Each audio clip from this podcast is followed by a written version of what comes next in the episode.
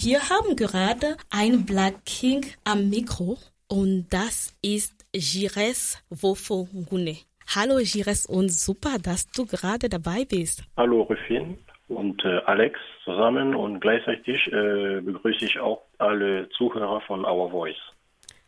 Äh, Gires, ähm, ich habe dich heute ähm, zu dieser Sendung eingeladen, weil wir einen Fokus nicht nur auf Beyoncé, aber auch auf Migrative. Migrative sind für uns Migrant und aktive Personen, die in Deutschland leben. Gires, du kamst vor sechs Jahren von Kamerun nach Deutschland zum Studieren. Kannst, kannst du mich kurz daran erinnern, was du damals studiert hast? Ähm, äh, ich reise in Deutschland 2013 ein und äh, habe ich mit äh, Mechatronik angefangen an der TU Kaiserslautern. Mhm. Und äh, nach dem Studium äh, hatte ich, also nach zwei Jahren Studium, äh, habe ich so wirtschaftliches Problem gehabt und dann habe ich erstmal abgebrochen. Habe ich ein bisschen gearbeitet und danach, Gott sei Dank, jetzt habe ich wieder angefangen und äh, ich hoffe, das, wird, das werde ich äh, bis zum Ende bringen. Ah, du meinst, du hast so. jetzt wieder angefangen zu studieren? Ja, mhm. das mache ich äh, Teilzeit mit Arbeit zusammen. Mhm. Und äh, ich denke, das wird, das wird was am Ende. Ah, Gires, du hast gerade von einer Schwierigkeit erzählt. Du hast gesagt, du hast wirtschaftliche Schwierigkeiten gehabt. Und ähm, wir wissen, dass viele ähm, ausländische Personen oder Studenten, Studierende haben oft das Problem, dass sie für sich arbeiten müssen. Ähm, kannst du vielleicht ein bisschen mehr darüber erzählen? Also ähm, was sind so Schwierigkeiten, was sind so andere Schwierigkeiten, die du gehabt hast im, äh, im Studium als ausländischer ja. Student?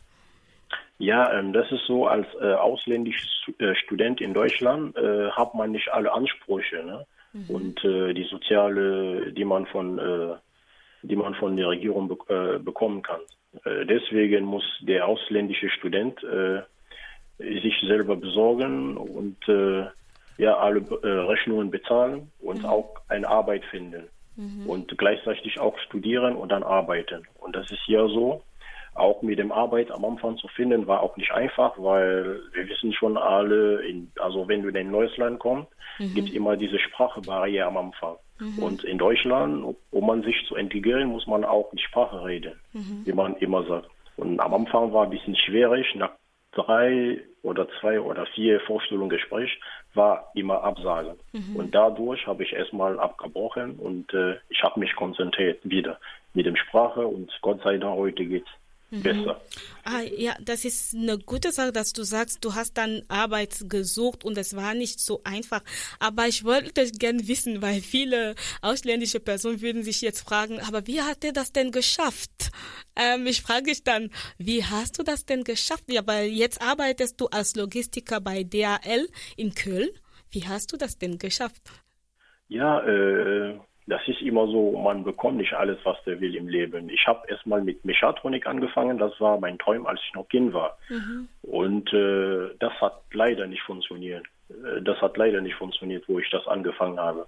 Und am Ende, äh, das war einfach durch einen Kumpel, will ich auch mal so sagen, von mir, hatte mir empfohlen, auch in der Logistik reinzugucken. Mhm. Und äh, seit drei Jahren bin ich Trainer und ja, ich fühle mich wohl und das gefällt mir auch.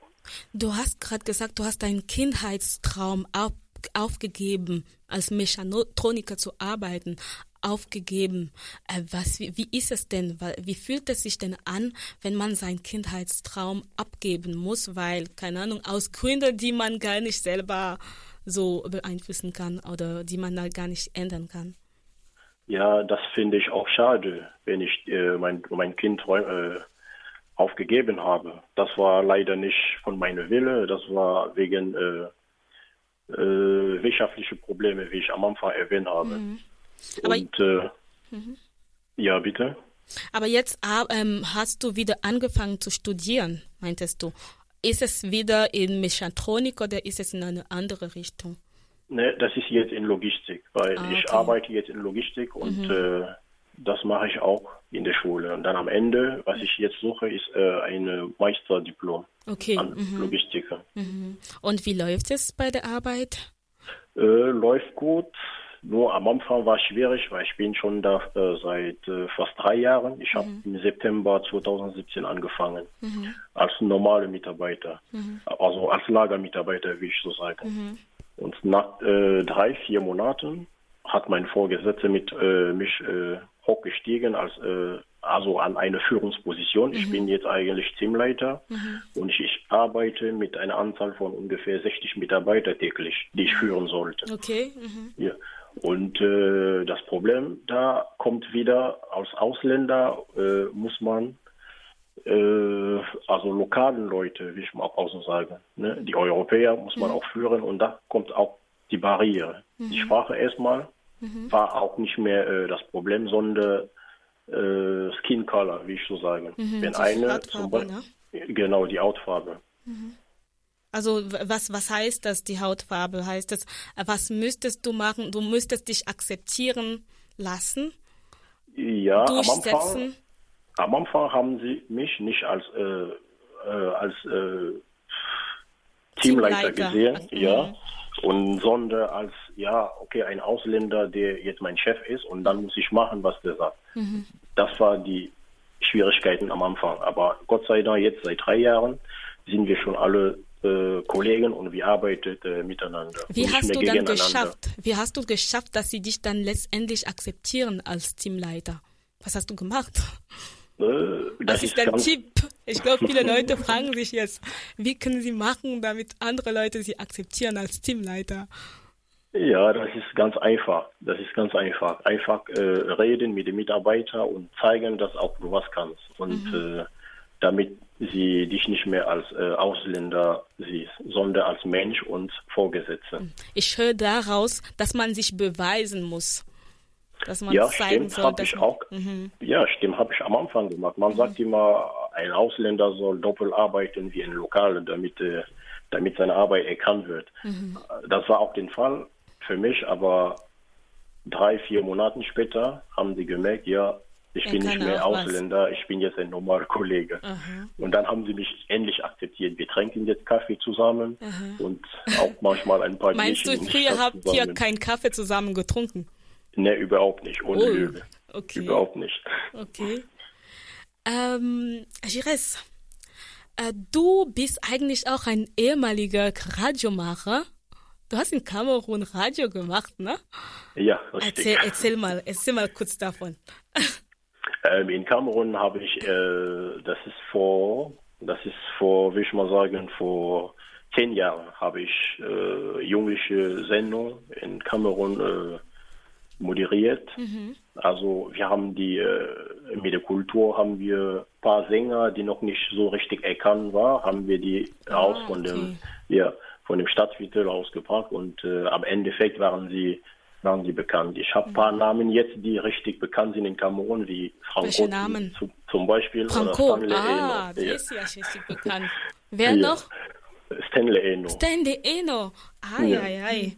Okay, das sind alles, das sind richtig große Figuren von Kamerun in Rap und so Musik von Kamerun. Da sind einige, also der Franco, der hat 15 Milli 50 Millionen Klicks auf YouTube gehabt als erster Kameruner und ja. hat ähm, also es ist wirklich also als frankophone Musik ist es nicht immer so also dass die Musik rauskommt aus Afrika also aus dem Land eigentlich.